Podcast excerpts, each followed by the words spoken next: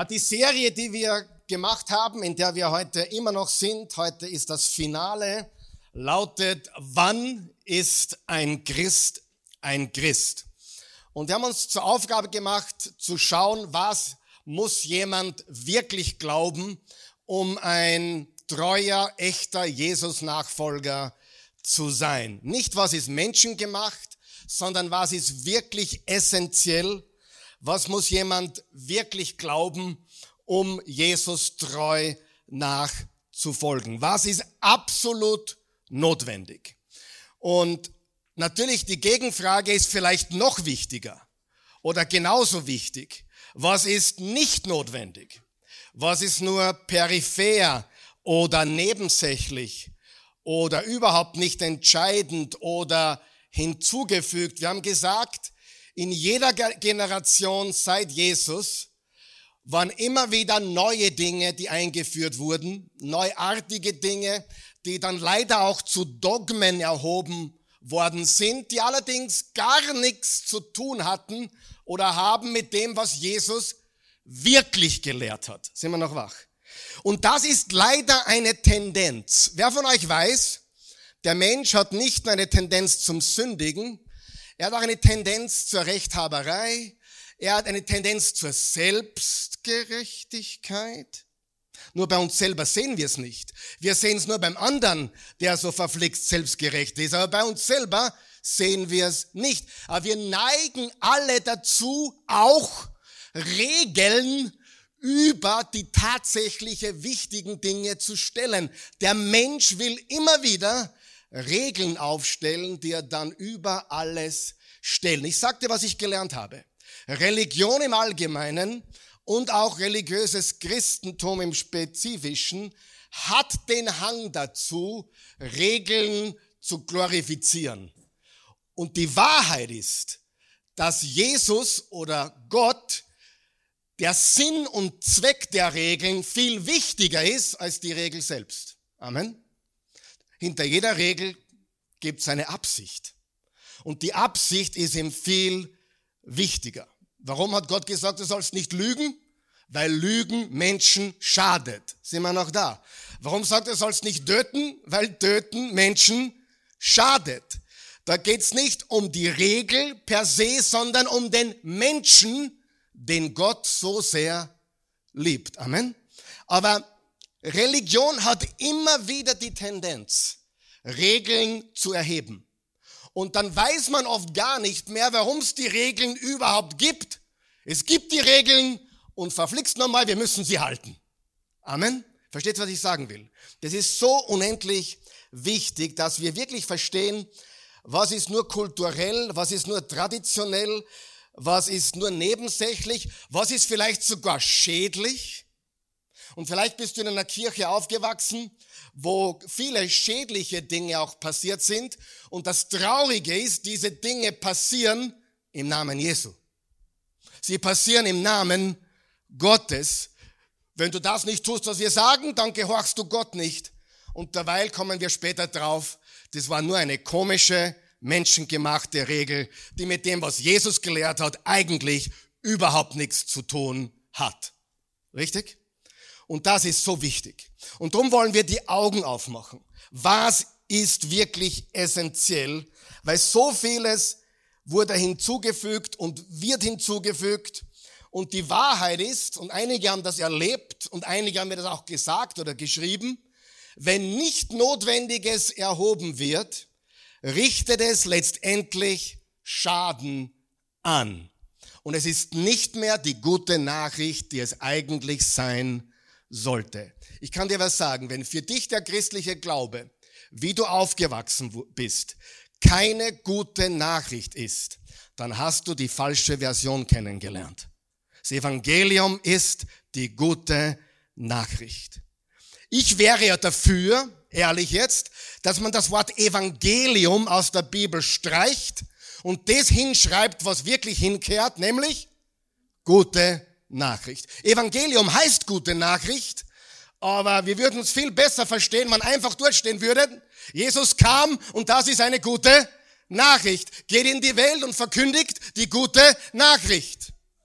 Aber Evangelium ist dasselbe. Aber es ist ein bisschen verschleiert für manche. Und ich sage dir, wenn nicht Notwendiges erhoben wird, wenn religiöses Zeug erhoben wird über das wirklich Entscheidende, dann ist es nicht mehr die gute Nachricht, die wir eigentlich kennenlernen sollten. Und wenn du eine dieser Botschaften versäumt hast, bitte geh zurück, schaue und höre dir alle Botschaften an. Es ist eine Predigt, eine Botschaft in acht Teilen und du findest die auf all unseren äh, Plattformen, Website, YouTube, Spotify. Vielleicht kann man es kurz einblenden. Eine Botschaft und du siehst sie hier. Überall kannst du uns finden. Bitte hör dir das, schau dir das an. Es ist gratis, solange es Strom und Internet gibt. Bis jetzt haben wir sieben essentielle Wahrheiten uns angeschaut. Und äh, heute gehen wir zum achten Punkt und ich möchte ganz kurz durch die sieben ersten Punkte nochmal durchgehen, damit wir äh, die Zusammenfassung auch heute bekommen.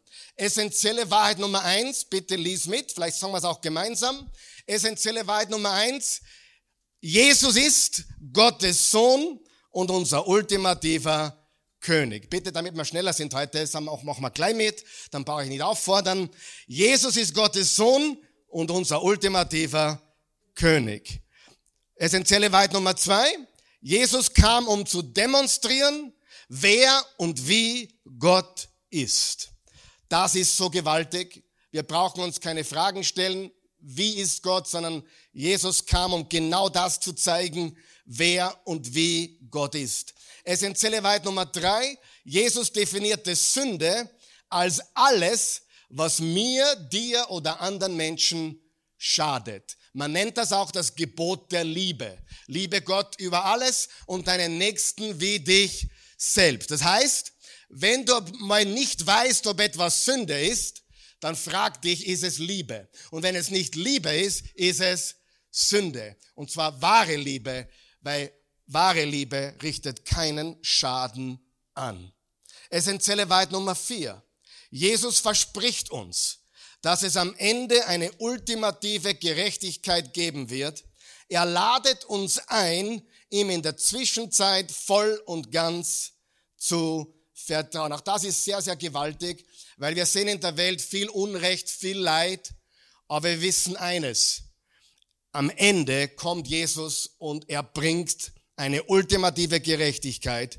Und in der Zwischenzeit darf ich ihm mit allem vertrauen, wofür ich keine Antworten habe. Ich habe keine Antworten für vieles, stört mich auch nicht, weil ich vertraue auf Jesus.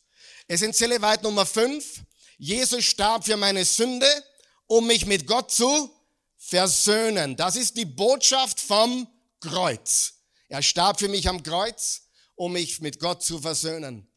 Essentielle Wahrheit Nummer sechs. Die Gemeinde, die Kirche, der Leib Jesu Christi auf Erden ist Gottes Agent der persönlichen, gesellschaftlichen und globalen Transformation. Freunde, ich kann euch das bestätigen.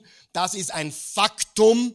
Wenn du die Christen auf der Welt wegnehmen würdest, hättest du fast keine ehrenamtlichen Dienste mehr in der Türkei oder in Afrika oder wo immer du hingehst, wo Menschen, die in Armut leben, gesegnet werden, geholfen wird. Ich sage dir, ich weiß aus erster Hand, die Christen vor Ort und aus aller Welt helfen dort, wo Not ist. Amen. Die Gemeinde Jesu Christi. Ich sag dir die Wahrheit. Jesus hat gesagt, ich, ihr seid das Licht der Welt und Salz der Erde. Freunde, wenn du glaubst, die Welt ist jetzt im schlechten Zustand, hast du wahrscheinlich recht. Nimm die Christen alle weg und diese Welt wäre nicht mehr auszuhalten. Wir sind tatsächlich das Salz der Erde. Wir sind tatsächlich das Licht der Welt. Jesus Nachfolger weltweit machen einen großen Unterschied. Und Gottes Auftrag an seine Kirche, an seine Gemeinde ist, dass wir eine Transformation bringen. Es ist nicht unser Auftrag, dass wir hingehen, Städte frei beten oder irgendwo komische Dinge abziehen oder um eine Stadt herummauern gehen siebenmal. Das haben wir im Alten Testament gesehen. Wir tun Dinge, wir krempeln unsere Hemden auf, oder? Und wir tun Gutes in der Welt, weil wir sind Jesus Nachfolger. Außerdem hat Jesus schon lange die Mächte der Finsternis besiegt. Wir brauchen gar nichts frei beten. Wir beten, damit wir Gemeinschaft mit ihm haben. Wir beten, damit wir in Gemeinschaft mit ihm leben. Und falls du nicht gewusst hast, wir beten nicht, um Gott zu verändern. Wir beten, weil wir Veränderung brauchen. Zu viele beten, dass sie Gott irgendwie in einem, irgendwie dazu bewegen oder überreden, tu doch endlich was. Wenn du so denkst, denkst du falsch. Wir beten in erster Linie, weil unsere Herzen verändert werden müssen. Und zwar dahingehend, dein Wille geschehe und nicht meiner. Amen. Wer weiß, es gibt ein paar, eh nicht viel, aber zwei, drei egoistische Christen. Eh nicht viele, ja. Nur ich begegne ihnen, den gleichen drei immer wieder anscheinend. Aber auf jeden Fall, beten ist nicht, gib mir, gib mir, gib mir, gib mir, sondern beten ist, dein Wille geschehe, wie im Himmel so auf Erden. Und ich sage dir, das ist so eine gewaltige Sache. Wir sind seine Transformationsagenten.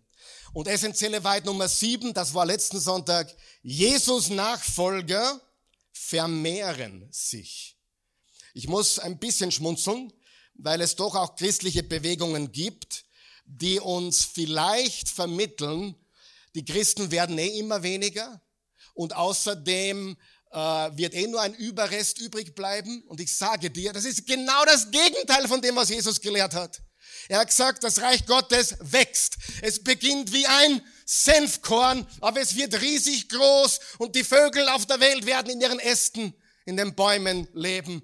Und er hat gesagt, geht hin in alle Welt und macht zu Jüngern alle Völker. Geht hin in alle Welt und verkündet das Evangelium allen Geschöpfen. Liebe Freunde, im Alten Testament hast du eine Überresttheologie. Im Neuen Testament hast du eine wachsende Reich Gottes Theologie. Amen. Und die Christen werden mehr. Auch wenn wir es nicht sehen und weil manche sehr komisch sind, aber das Reich Gottes wächst. Hat Jesus von der ersten Stunde gesagt. Wenn ich wiederkomme, sollt ihr mehr sein wie heute.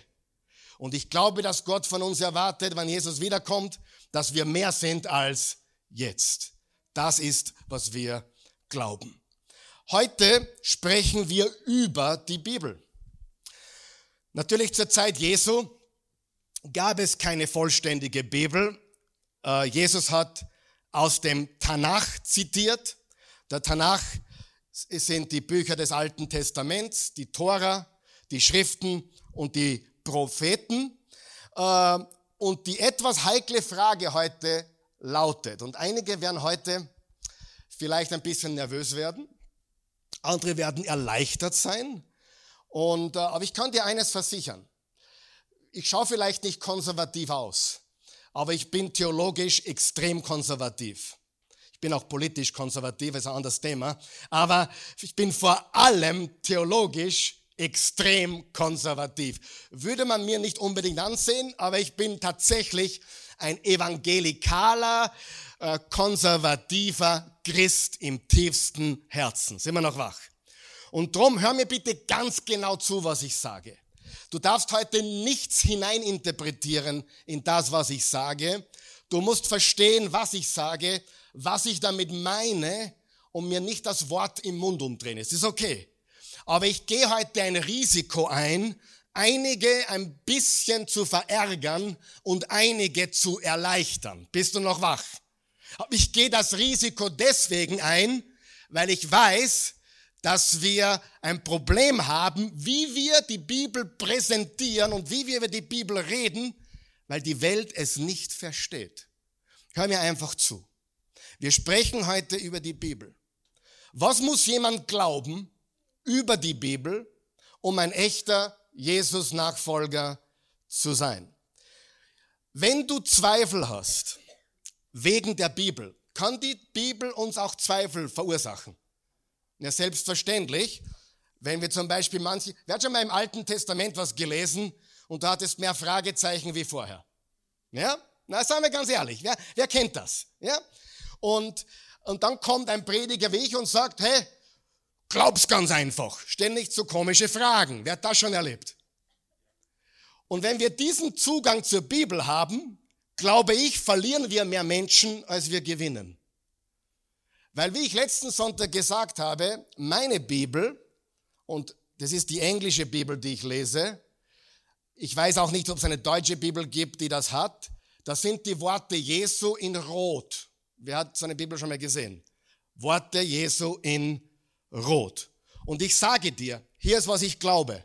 Die ganze Bibel ist Gottes Wort. Das glaube ich. Ja, das glaube ich. Aber ich glaube, dass nicht alles gleich wichtig ist. Ich glaube, dass das, was Jesus gesagt hat, wichtiger ist als so manche anderen Sätze im Alten Testament. Können wir das verkraften? Nur was viele Prediger gemacht haben und evangelikale, konservative Theologen wie ich, sie haben gesagt, alles ist Gottes Wort, da ist alles gleich wichtig, glaub's ganz einfach, hinterfrag's nicht, es ist Gottes Wort. Und das hat natürlich bei Menschen, die zum ersten Mal die Bibel lesen, keine guten Auswirkungen. Wenn du Zweifel hast wegen der Bibel, wenn du den Glauben in Frage stellst wegen der Bibel, dann pass bitte heute extrem gut auf. Pass einfach extrem gut auf. Ich habe mehr Bibeln, als ich Jahre gelebt habe. Also ich habe für jetzt Jahr meines Lebens mindestens zwei, drei Bibeln. Ich liebe die Bibel. Ich liebe das Wort Gottes. Es hat mein Leben verändert wie sonst nichts. Ich versuche mein Leben danach zu richten, so zu leben. Und äh, als ich die Bibel kennengelernt habe, wurde mir gesagt, mir wurde gesagt, Karl Michael, eigentlich wurde mir gesagt Kali, aber das hat niemand jetzt gehört. Mir wurde gesagt, Kali, schau, du bist jetzt zwölf, du bist jetzt dreizehn, hier hast du deine Bibel. Und mir wurde gesagt, es ist Gottes Wort und es ist durch und durch wahr. Und Kali hat das geglaubt, ohne die Bibel je gelesen zu haben. Ich habe es einfach geglaubt. Ich glaube es übrigens immer noch. Nicht nervös werden. Nicht nervös werden. Ich glaube es immer noch. Aber mir wurde gesagt, das ist Gottes Wort. Es ist alles gleich wichtig. Lebe danach. Und es ist durch und durch wahr. Und ich habe das geglaubt, bevor ich es je durchgelesen habe. Mittlerweile habe ich sie wahrscheinlich hundertmal durchgelesen. Das Neue Testament vielleicht 300 Mal durchgelesen. Ich habe Bibeln so lange gelesen, bis die Seiten auseinandergefallen sind. Ich liebe die Bibel. Und als gute evangelikale Christen glauben wir, oder die meisten evangelikalen Christen, auch manche orthodoxe oder katholische Christen, viele Christen auf der Welt glauben an die Inspiration, an die Authentizität, an die Integrität und die Unfehlbarkeit des Wortes Gottes, die Unfehlbarkeit der Bibel. Und einer der Verse, der dafür verwendet wird, ist 2. Timotheus Kapitel 3, Vers 16. Da steht, Paulus schreibt, die ganze Schrift, wie viel? Die ganze Schrift ist von Gottes Geist gegeben oder eingehaucht und von ihm erfüllt Ihr Nutzen ist entsprechend. Sie lehrt uns die Wahrheit zu erkennen. Wer hat auch schon die Wahrheit erkannt? Durch das, was da drinnen steht. Hä? Die Wahrheit zu erkennen überführt uns von Sünde, bringt uns auf den richtigen Weg. Wer schafft den richtigen Weg gebracht worden durch dieses Wort? Seid ihr wach heute? Und er zieht uns zu einem Leben, wie es Gott gefällt fällt. Und das Wort hier ist das Wort eingehaucht. Und das griechische Wort ist das Wort Theopneustos.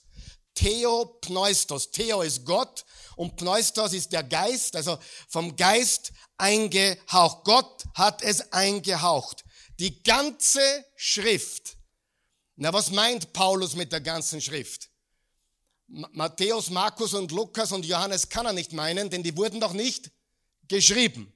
Er kann sich nur auf das, was wir Altes Testament nennen, berufen, obwohl sie es damals nicht Altes Testament nannten. Denn wenn es kein Neues gibt, gibt es auch kein Altes, oder? Was hat er gemeint? Er hat den Tanach gemeint, die hebräische Bibel. Und der Tanach besteht aus Tora, Neviim und Ketuvim. Das ist das Gesetz, die Propheten und die Schriften. Weißt du, wann die erste Bibel, so wie wir sie heute haben, zusammengestellt wurde? Wer weiß es? im vierten Jahrhundert nach Christus. Also in etwa 300 nach Christus wurde die erste vollständige Bibel zusammengestellt. Das heißt, die ersten Jünger hatten das Alte Testament, sie hatten die Augenzeugen, sie hatten die Dokumente, sie hatten die, die Buchrollen, aber sie hatten kein fertiges Neues Testament wie du und ich heute. Die Bibel, so wie wir sie heute haben, wurde erst im vierten Jahrhundert fertiggestellt. Und es gibt eine falsche Annahme. Und wenn du jetzt nicht aufpasst, könntest du sagen, das ist Blasphemie. Manche sind natürlich erleichtert, aber pass bitte gut auf, was ich sage. Es gibt eine falsche Annahme, vor allem unter evangelikalen Christen, von denen ich ein Konservativer bin. Dabei bleibe ich. Aber es gibt die falsche Annahme, dass das Fundament unseres Glaubens die Bibel ist. Und das stimmt nicht. Die Bibel ist nicht das Fundament unseres Glaubens. Die Auferstehung Jesu ist das Fundament unseres Glaubens. Amen. Was war zuerst? Die Auferstehung oder die Bibel? Was war zuerst? Das Ereignis oder das Aufschreiben? Noch einmal, bitte. Einige denken jetzt, oh, was sagt er heute? Hör mir gut zu. Hör mir mal wirklich gut zu. Dann verstehst du, was ich sage. Ich bin ein evangelikaler, konservativer Theologe und Christ und ich glaube an das Wort Gottes. Und wenn du mir drei Tage, jeden Tag zehn Stunden Zeit gibst, dann kann ich dir beweisen, dass die Bibel unfehlbar ist. Ich kann es dir beweisen. Ich glaube das. Aber mit dieser Aussage gewinnen wir keine Menschen. Ich sage dir warum. Wisst ihr, was Atheisten machen? Atheisten unterstellen uns nämlich, dass wir glauben, dass unser Glaube aufgrund eines Buches basiert. Und dann machen sie Folgendes. Sie schauen, ob alles wissenschaftlich zusammenpasst. Und dann kommen sie natürlich auf Stellen und Passagen, die wissenschaftlich so keinen Sinn ergeben, weil Gott nicht angewiesen darauf ist, dass er alles wissenschaftlich berichtet. Hey, ist Genesis 1 und 2 wissenschaftlich? Lest einmal durch. Das ist eher poetisch. Ist es die Wahrheit? Ich glaube schon. Aber jetzt gehen die Atheisten natürlich her und sagen, ja, die evangelikalen Christen, die glauben, die Bibel ist unfehlbar. Jetzt braucht man nur einen Beistrich finden. Und wir haben ihren Glauben bereits auseinandergenommen. Und liebe Freunde, das passiert in Universitäten heutzutage noch und nöcher. Ist auch der Grund, warum ich meine Kinder nicht auf die Uni schicke. Dort wird ihnen der Glaube genommen. Von intelligenten, Atheisten, die genau wissen, was wir behaupten und sagen, nämlich die Bibel ist unfehlbar. Ja, finden wir schnell mal einen Beistrich oder einen Satz, der jetzt nicht unbedingt so wissenschaftlich bestätigt werden kann und schon nehmen sie den Glauben, den kindlichen Glauben unserer Kinder auseinander. Wie oft habe ich von hier schon gesagt, wenn ich draufkommen würde, dass Jona und der Fisch nicht stimmt, würde es meinen Glauben in keinster Weise berühren. Warum? Weil es eine Auferstehung gibt. Habt ihr mich gehört? Weil es eine Auferstehung gibt. Mir ist eigentlich ziemlich egal, ob der Jona vom Fisch geschluckt worden ist oder der, der, der Fisch von Jona oder, oder es ist mir sowas von egal. Freunde, wir Christen, wissen wir, dass unser Glaube die Basis unseres Glaubens. Wie wichtig ist das Kreuz, dass er für uns gestorben ist? Und es ist eine ganz wichtige, wichtige Sache in unserem Glauben. Aber die Basis unseres Glaubens, der Grund, warum wir wissen, dass unser Glaube echt ist, ist, weil es ein leeres Grab gibt und jemand, der tot war, ist auferstanden und Tote stehen nie auf, Tote tun, was sie immer tun, sie bleiben tot. Und wenn wir jetzt hergehen Und noch einmal, wenn du mir die Zeit gibst, kann ich dir in drei Tagen beweisen, dass die Bibel unfehlbar ist. Ich kann es wirklich. Ich glaube von ganzem Herzen, dass die Bibel unfehlbar ist. Authentisch, integer. Aber ich glaube, dass die Basis unseres Glaubens nicht die Bibel ist, sondern die Identität Jesu, die er bewiesen hat durch seine Auferstehung. Die entscheidende Frage in unserem Glauben ist, hörst mir ganz gut zu, nicht ist in der Bibel alles wahr, sondern wer ist Jesus und ist er auferstanden? Haben wir das verstanden? Die entscheidende Frage, wenn mit mir jemand redet, na, die Bibel ist ja nur ein Buch, das überliefert wurde, dann frage ich immer, zeig mir etwas, was nicht überliefert wurde. Bitte äh, geh nie wieder in Geschichtsunterricht, es ist alles überliefert. Für mich ist eine entscheidende Wahrheit. Wer ist Jesus? Und ist er auferstanden? Und wenn atheistische Apologeten debattieren im Internet zum Beispiel, kannst du auf YouTube anschauen, gegen wunderbare christliche Apologeten. Und die, die sich wirklich auskennen, zerlegen die Atheisten. Sie zerlegen sie. Sag mal, zerlegen. Wir können sie alle zerlegen. Weißt du warum? Weil es eine Auferstehung gab. Und das ist bewiesen. Und diese christlichen, wunderbaren Apologeten argumentieren nie damit, die Bibel hat keine Fehler, sondern sie argumentieren immer, es gab einen Toten und der ist auferstanden. Habe ich euch noch? Karl Michael, jetzt glaubst du die Bibel? 100 Pro. Aber ich gehe das Risiko heute ein, weil mir die Welt so wichtig ist. Die verstehen nämlich nicht, dass unser Glaube nicht auf der Bibel beruht, sondern auf der Identität Jesu und seiner Auferstehung. Und das ist, was Menschen glauben. Menschen, die unseren Glauben untergraben wollen, werfen uns vor, ihr glaubt ein Buch, das nicht wissenschaftlich ist. Und die Bibel braucht nicht hundertprozentig wissenschaftlich sein, sie ist trotzdem die Wahrheit, weil Gott dahinter steht. Was muss jemand glauben, um ein echter Jesus-Nachfolger zu sein? Frage, musst du glauben, dass alles in der Bibel wahr ist, um ein echter Jesus-Nachfolger zu sein? Musst du das glauben? Oder darfst du Zweifel haben bei manchen Passagen im Alten Testament, von mir aus auch im Neuen Testament? Darf man etwas hinterfragen oder muss man als Jesus-Nachfolger uneingeschränkt glauben? In der Bibel steht's, es ist wahr, ich verstehe es nicht, aber ich glaube Muss ich das? Nein. Glaube ich das? Ja, Karl Michael glaubt das. Aber muss jeder Jesus-Nachfolger unbedingt glauben, dass die Bibel zu 100% fehlerhaft ist, fehlerfrei ist. Nein. Er muss glauben, dass Matthäus, schreibt er das auf? Matthäus, Markus, Lukas und Johannes zuverlässige Berichte über tatsächliche Ereignisse sind. Jetzt sind wir angekommen. Liebe Freunde, das Matthäus-Evangelium, das Markus-Evangelium, das Lukas-Evangelium und das Johannes-Evangelium sind zuverlässige geschichtliche Berichte über tatsächliche Ereignisse. Das ist wirklich passiert. Lukas hat nicht geschrieben, jetzt schreibe ich die Bibel, ich darf die Bibel schreiben. Nein, er hat gesagt, ich will aufschreiben, was ich gesehen habe.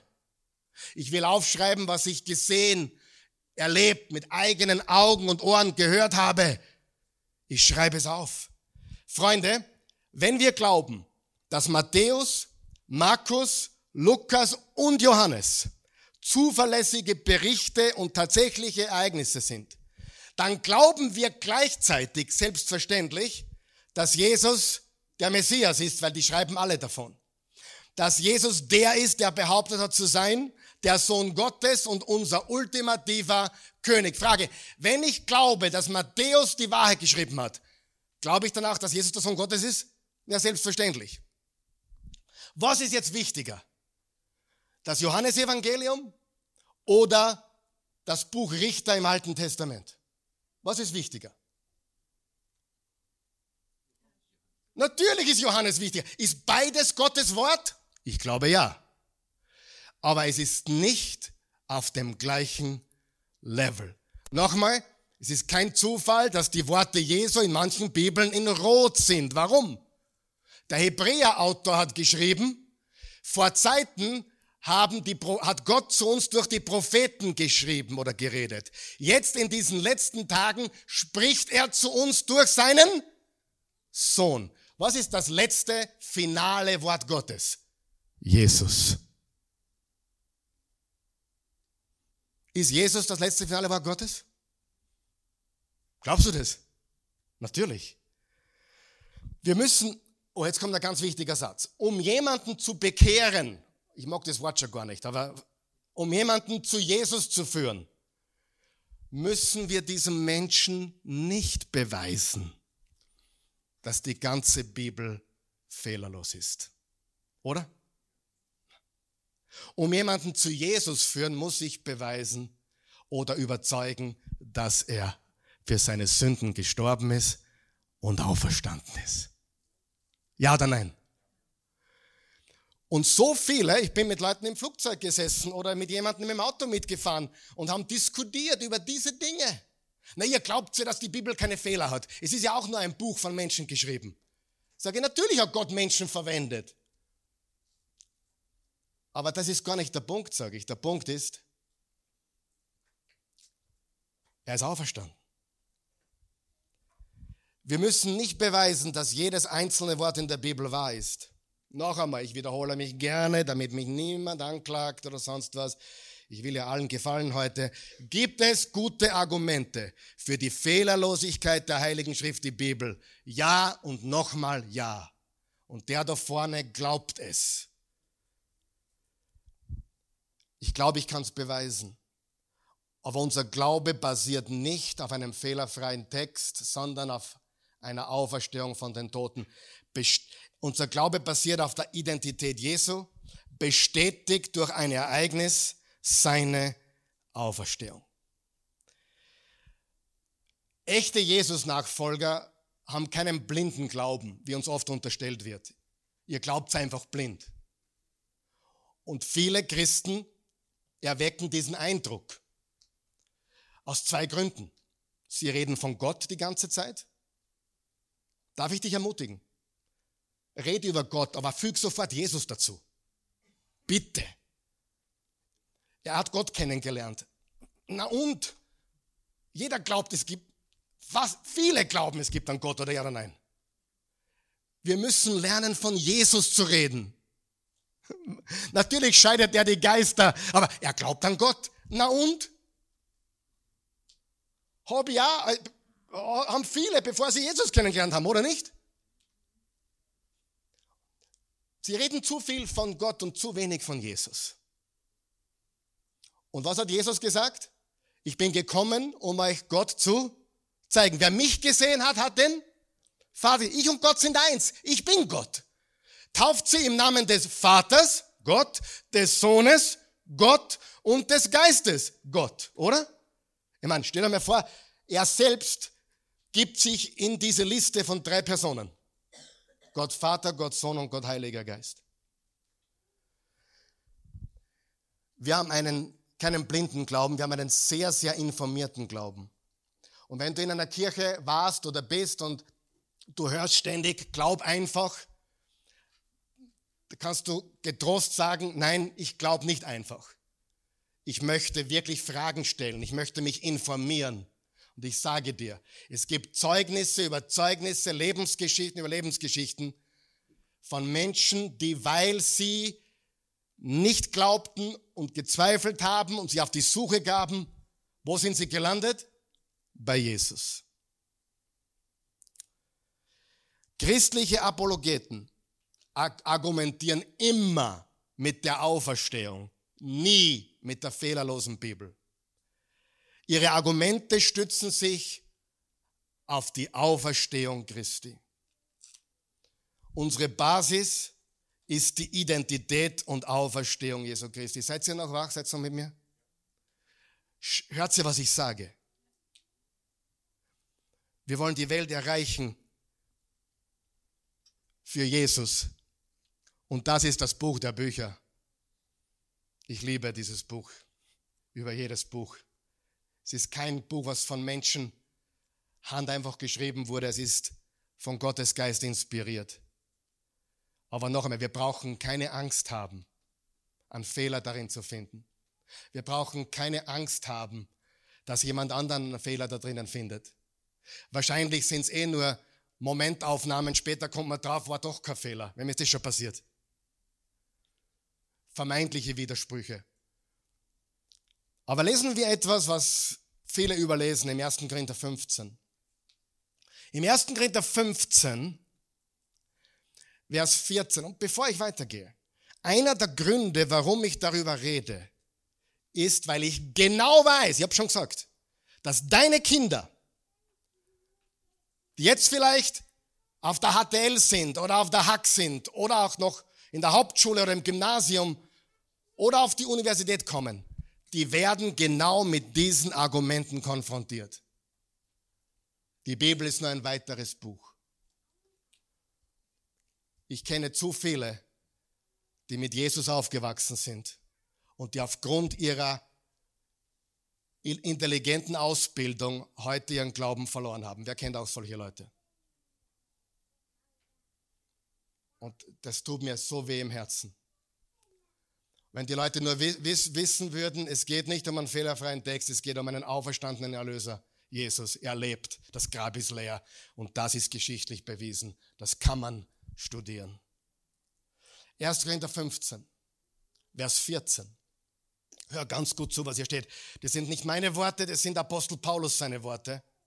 Er sagt, wenn aber Christus nicht auferstanden ist, ist er auferstanden? Ja oder nein?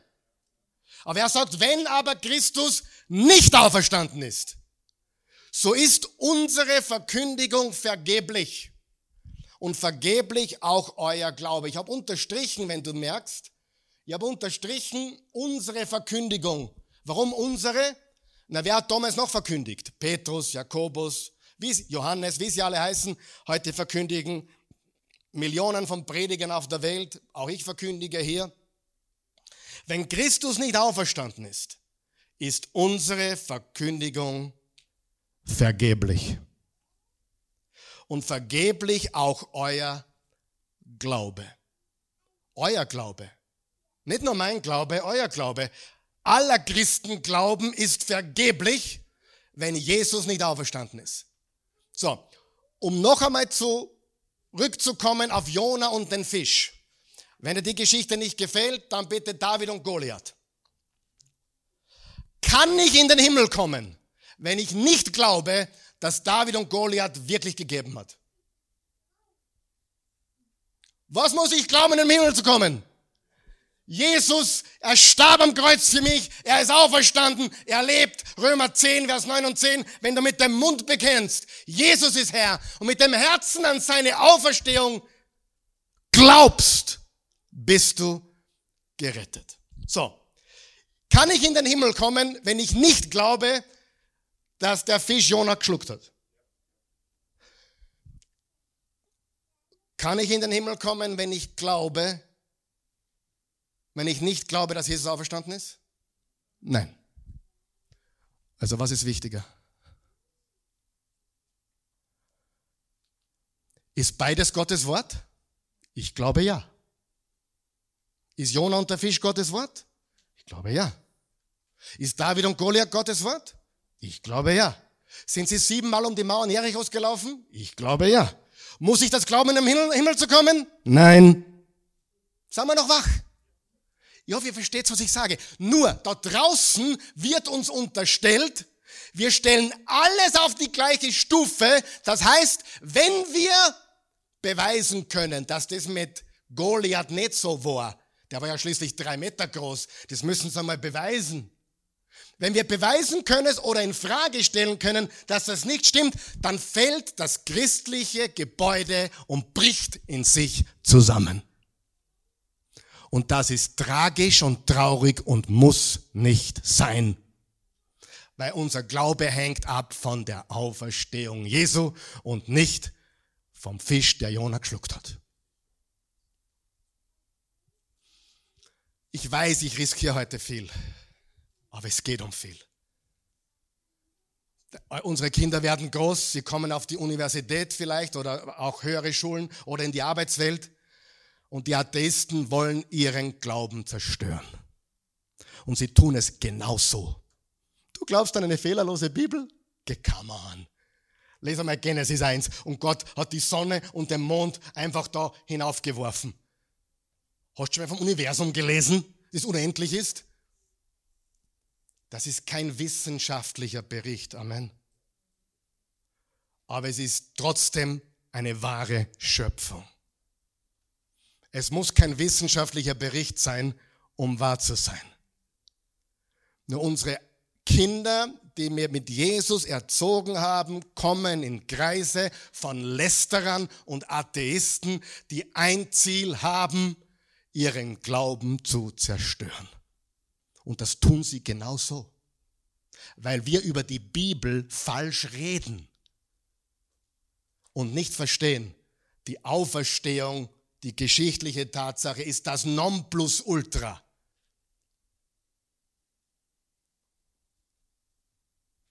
Und nicht Kain und Abel oder sonst wer.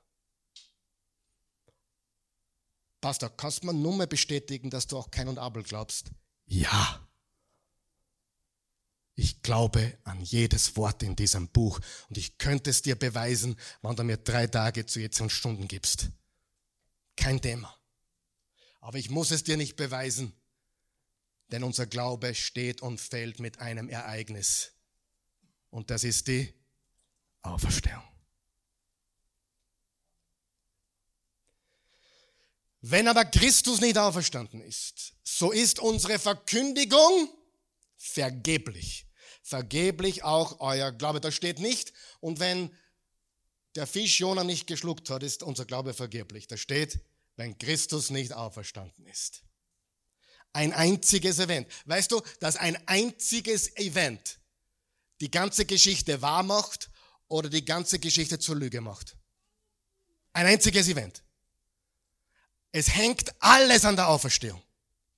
Wenn die Auferstehung echt ist, erübrigt sich jede Frage. Weil Tote bleiben immer tot. Und wenn die Auferstehung ein Märchen ist, dann können wir sowieso zusammenpacken, heimgehen und ab nächsten Sonntag was anderes machen. Österreich ist zu schön, um es hier zu verbringen, wenn es keinen Sinn dafür gibt. Amen. Vers 17 geht es weiter. Ist aber Christus nicht auferweckt worden, so ist euer Glaube nichtig. So seid ihr noch in euren Sünden. So jetzt kommt der wichtigste Satz der heutigen Predigt auf deiner Outline. Und diesen Satz werden wir uns jetzt einprägen. Der ist ganz, ganz, ganz, ganz wichtig. Die Grundlage, sagen wir es gemeinsam, die Grundlage unseres Glaubens ist ein Ereignis. Kurz einmal, was ist das Ereignis? Die Auferstehung von wem? Jesus. Die Grundlage unseres Glaubens ist ein Ereignis, das eine Bewegung oder Neudeutsch Movement ins Leben gerufen hat. Wer, wer war diese Bewegung? Die ersten Christen, die ersten Nachfolger, welche die Bibel zusammengestellt hat. Siehst du die Reihenfolge? Zuerst gab es ein Ereignis. Dann gab es ein Movement und dann gab es eine Bibel. Nicht die Bibel war zuerst und dann die Auferstehung. Es gab ein Ereignis, es hat eine Bewegung ins Leben gerufen, welche die Bibel zusammengestellt hat. Bin ich ein Christ, nur wenn ich glaube, dass die Bibel keine Fehler hat? Nein. Du musst eines wissen, es gibt auch bei den Leuten, die an die Fehlerlosigkeit oder die Inspiration der Bibel glauben, unterschiedliche Auffassungen. Na, welche ist jetzt richtig? Es gibt zum Beispiel die Auffassung, dass es diktiert wurde. Quasi Lukas ist da gesessen und hat so irgendwie so ein Mikrofon im Ohr gehabt und Gott hat ihm das einge... Wort für Wort. Wer glaubt an das? Ich nicht. Es gibt eine andere äh, Sicht und das ist eine gedankliche Inspiration. Er hat sie einfach getrieben beim Schreiben. Wir sehen ja deutlich im Johannesevangelium zum Beispiel, da gibt's auch Humor, den, den, der menschlich ist. Da steht zum Beispiel, dass äh, Petrus, nachdem die Frauen, die Frauen waren die ersten Augenzeugen der Auferstehung, sie kamen vom Grab zurück. Wer weiß, dass die Frauen die ersten waren, die verkündet haben? Also super, oder? Sie kamen zurück, die Jünger waren immer noch ungläubig und dann hat Petrus, Petrus ist gelaufen. Wo ist er hingelaufen? Zum Grab. Und dann steht, auf dem Weg dorthin hat ihn Johannes überholt. Das braucht nicht in der Bibel drinstehen. Aber es steht drin und es ist lustig. Weil Gott hat es inspiriert, aber er hat den Menschen kein Diktat gegeben. Keine verbale Inspiration, sondern eine gedankliche Inspiration. Und die Frage, auch da streiten die Theologen, was ist jetzt richtig? Die meisten glauben, was ich jetzt gesagt habe, was auch ich glaube, dass eine gedankliche Inspiration war.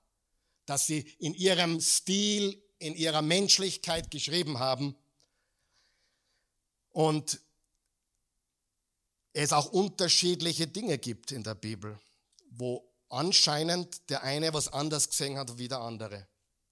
Ich möchte euch was vorlesen von Johannes Chrysostomos. Das war ein griechischer, Kirchenlehrer, berühmter Prediger und seit 397 war er dann Patriarch von Konstantinopel, ein guter Mann Gottes. Und ich hab's, äh, es wird eingeblendet, ich möchte es euch vorlesen. Das ist ein bisschen komisches Deutsch, aber pass auf. Wenn sie aber zuweilen über Zeit und Ort verschieden berichten, also wenn die, wenn die Autoren der Bibel, wenn Matthäus, Markus und Lukas und so weiter, zuweilen über Zeit und Ort verschieden berichten, so tut dies der Wahrheit des Gesagten keinerlei Schaden. Euch aber bitten wir, außerdem schon Gesagten besonders das festzuhalten, dass in den wesentlichen Dingen, von denen unser Leben abhängt und die das eigentliche Evangelium ausmachen, eigentliches Evangelium, niemals einer auch nur im geringsten mit den anderen in Widerspruch erfunden wird. Sie haben unterschiedlich berichtet über Orte und Zeiten. Ich habe schon oft gelesen, dachte ich mir, du, Matthäus schreibt, dass beide Diebe geschimpft haben. Lukas schreibt, einer hat geschimpft, der andere hat gesagt, Herr, denk an mich. Und Jesus sagt, noch heute wirst du mit mir im Paradies. Was stimmt jetzt? Richtig. Es kommt darauf an, wie, wie viel Zeit er gehabt hat zwischen Schimpfen und, und seinem Wandel. Erstens. Und zweitens, ja, es gibt unterschiedliche Wahrnehmung unterschiedlicher Zeiten. Und dieser Kirchenvater sagt, sie, sie, sie bringen unterschiedliche Details, die vielleicht widerspruchlich scheinen können, aber das tut der Wahrheit keinen Abbruch. Es ist nicht wesentlich. Was ist nun aber das Wesentliche? Das ist zum Beispiel die Tatsache, dass Gott Mensch geworden ist, ist das wesentlich. Dass er Wunder gewirkt hat, dass er gekreuzigt und begraben wurde, dass er auferstanden und zum Himmel gefahren ist, dass er zum Gericht kommen wird, haben wir alles gelernt, oder in dieser Serie? Dass er heilbringende Gebote gab, dass er nicht ein neues Gesetz einführte, dass ihm Widerspruch stünde mit dem Alten Testament, dass er der Sohn ist, der Eingeborene, der wahre, gleichen Wesens mit dem Vater und ähnliches mehr. In diesen Dingen werden wir bei ihnen volle Übereinstimmung finden. Abgesehen davon erzählen alle vier, was hat's gegeben? Eine Auferstehung. Ich habe es schon oft gesagt, ich sage es nochmal, weil es so wichtig ist. Und viele haben darauf reagiert, auf diese, diesen Vergleich, der hat ihnen so geholfen. Da draußen passiert ein Unfall. Es krocht. Und dann kommen vier Zeugen hier reingelaufen. Und ich garantiere dir, alle vier erzählen es ein bisschen anders. Vielleicht sogar mit geringen Widersprüchen. Aber eines wissen wir alle miteinander. Wenn vier sagen, da draußen hat's gerocht, dann hat's gerocht. Und wenn alle vier Evangelisten und Paulus und Jakobus alle sagen in ihren Büchern, Er war tot und lebt. Dann haben wir die Wahrheit, die wir brauchen. Und das sind Augenzeugen. Alles andere Detail ist Detail. Manches ist wichtiges Detail. Und es gibt viele Details, die mein Leben verändert haben, da in der Schrift, aber sie sind nicht das wesentliche Evangelium. Es hat sie überhaupt nicht gestört, dass da ein paar Unterschiede waren. Sie haben gewusst, da ist was passiert. Sagen wir es gemeinsam, da ist was passiert. Und was ist passiert? Eine Auferstehung. Was ist die Basis unseres Glaubens? Eine perfekte Bibel? Nein. Eine Auferstehung des Messias. Damit es niemand vergisst, glaubt Karl Michael eine perfekte Bibel? Ja. Aber diese drei Tage mit zehn Stunden pro Tag haben wir heute nicht. Daher muss mir glauben, ich glaube es wirklich, aber es ist nicht, was wir glauben müssen. Glauben müssen wir, er ist gestorben, begraben und auferstanden. Und wenn du Zweifel hast, was die Bibel betrifft, dann bist du hier herzlich willkommen. Und bitte renn nicht davon vom Glauben, weil du Zweifel in der Bibel hast, sondern lern einfach dazu und halte fest an dem, was wahr ist. Er lebt.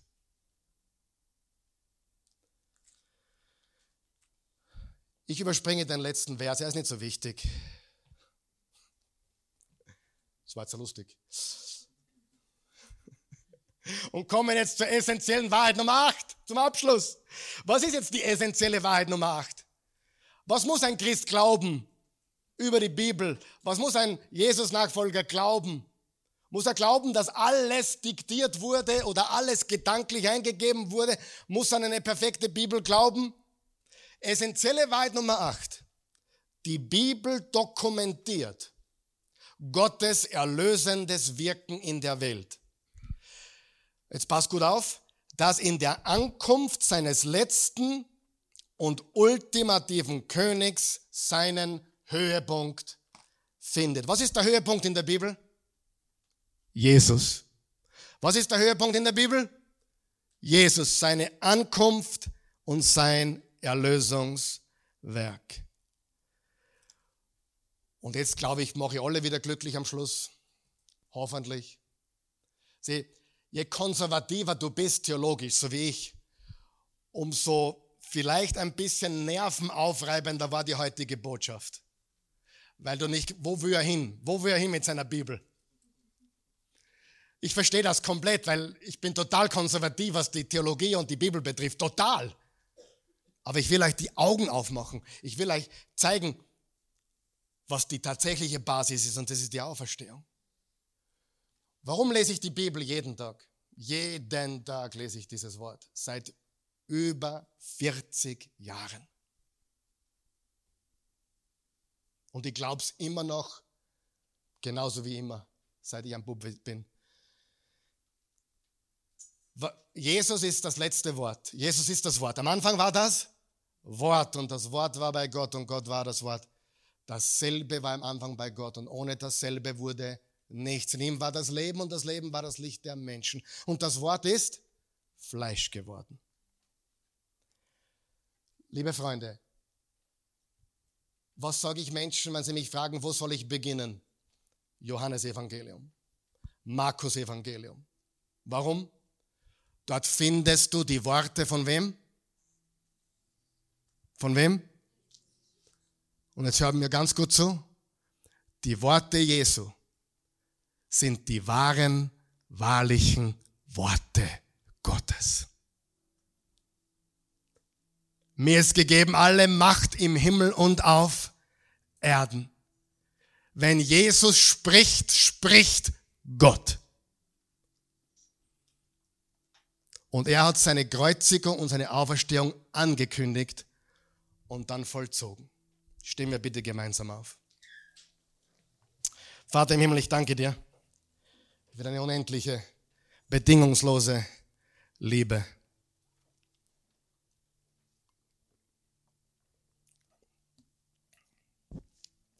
Wir danken dir für dein heiliges Wort, die Bibel. Danke. Danke für dieses Buch, das ihren Höhepunkt hat in der Ankunft Jesu, dem ultimativen König. Danke, Jesus, dass du dieses Buch erhalten hast, dass es alle Feinde überlebt hat. Voltaire hat zu seiner Zeit gesagt, in 100 Jahren wird dieses Buch ausgerottet sein. Heute ist dort ein Bibelverteilungszentrum, wo er das gesagt hat.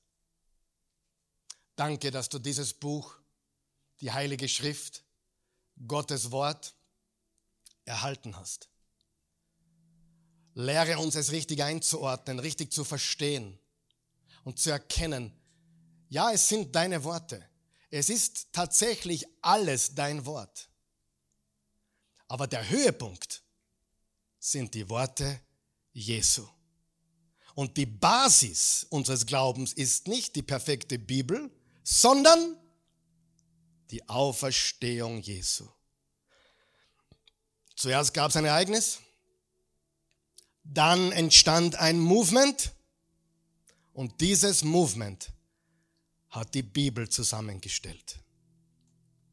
Wenn du mir heute zugehört hast, hier oder, oder, oder hier vor Ort oder zu Hause oder wo immer du bist, vielleicht noch auf Urlaub, und du hast Probleme gehabt wegen der Bibel, weil alle gesagt haben, du musst jedes Wort gleich nehmen und, und genauso und so weiter. Und du hast deswegen Zweifel gehabt. Und heute hast du verstanden, es geht um erster Linie um Jesus und seinen Tod und seine Auferstehung. Und du kannst jetzt auch argumentieren, wenn du von Lehrern oder Professoren auf deiner Schule oder Universität Dinge hörst, die nicht stimmen, die unseren Glauben zerlegen wollen. In Wahrheit können wir diese Lügen alle zerlegen, weil er ist die Wahrheit. Und in einer Welt, wo Wahrheit nicht mehr geschätzt wird, klingt alles, was wahr ist, komisch oder sogar als Verschwörung. Weißt du das? Wir leben in einer Welt, da ist die Wahrheit nicht gefragt. Die Wahrheit will nicht gehört werden. Die Wahrheit wird nicht geschätzt. Und Menschen wie du und ich, die die Wahrheit verkündigen, werden teilweise als Idioten oder Verschwörer abgestempelt oder als extrem oder fundamentalistisch. Ich bin gerne konservativ, theologisch und ich möchte dir sagen, Jesus liebt dich von ganzem Herzen. Du brauchst nicht alles in diesem Buch glauben. Ich hoffe, du kommst zu diesem Glauben, dass dieses Buch das Wort Gottes ist. Aber was du wirklich brauchst, ist zu wissen, er ist für deine Sünden gestorben und er ist am dritten Tage auferstanden von den Toten.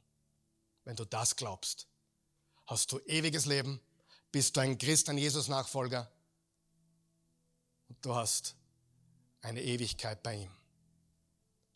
Amen.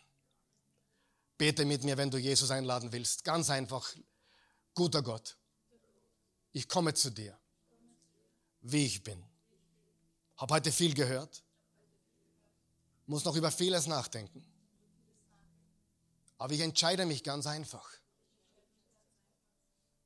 Das zu glauben, worum es wirklich zu gehen scheint. Was anscheinend wirklich Geschichte ist. Und ich glaube, es ist Geschichte. Du starbst für die Sünden der Welt. Für meine und für alle Menschen. Und ich glaube jetzt, du bist Gottes Sohn. Du bist der ultimative König. Du starbst für mich am Kreuz, wurdest ins Grab gelegt, bist auferstanden, du lebst, leb jetzt in mir. Ich vertraue dir ganz, Jesus. Mein Leben gehört dir. In Jesu Namen. Amen. Halleluja. Könnt, habt ihr es empfangen können heute? Danke. Ich war wirklich nervös heute, weil ich weiß, für, für nicht so mitdenkende Konservative ist es schwer, wenn man über die Bibel so redet. Aber ich glaube, ihr habt verstanden, was ich meine. Übrigens, dieser Johannes, Grüß, wie hat er geheißen? Chrysostomus wurde geboren in Hatay in Antakya. 350 nach Christus, wo wir die ganze Zeit hinfliegen. Dort kommt er her und war dort Prediger und Bischof und Kirchenlehrer. Und später der Bischof von Konstantinopel. Gott segne euch, ich liebe euch.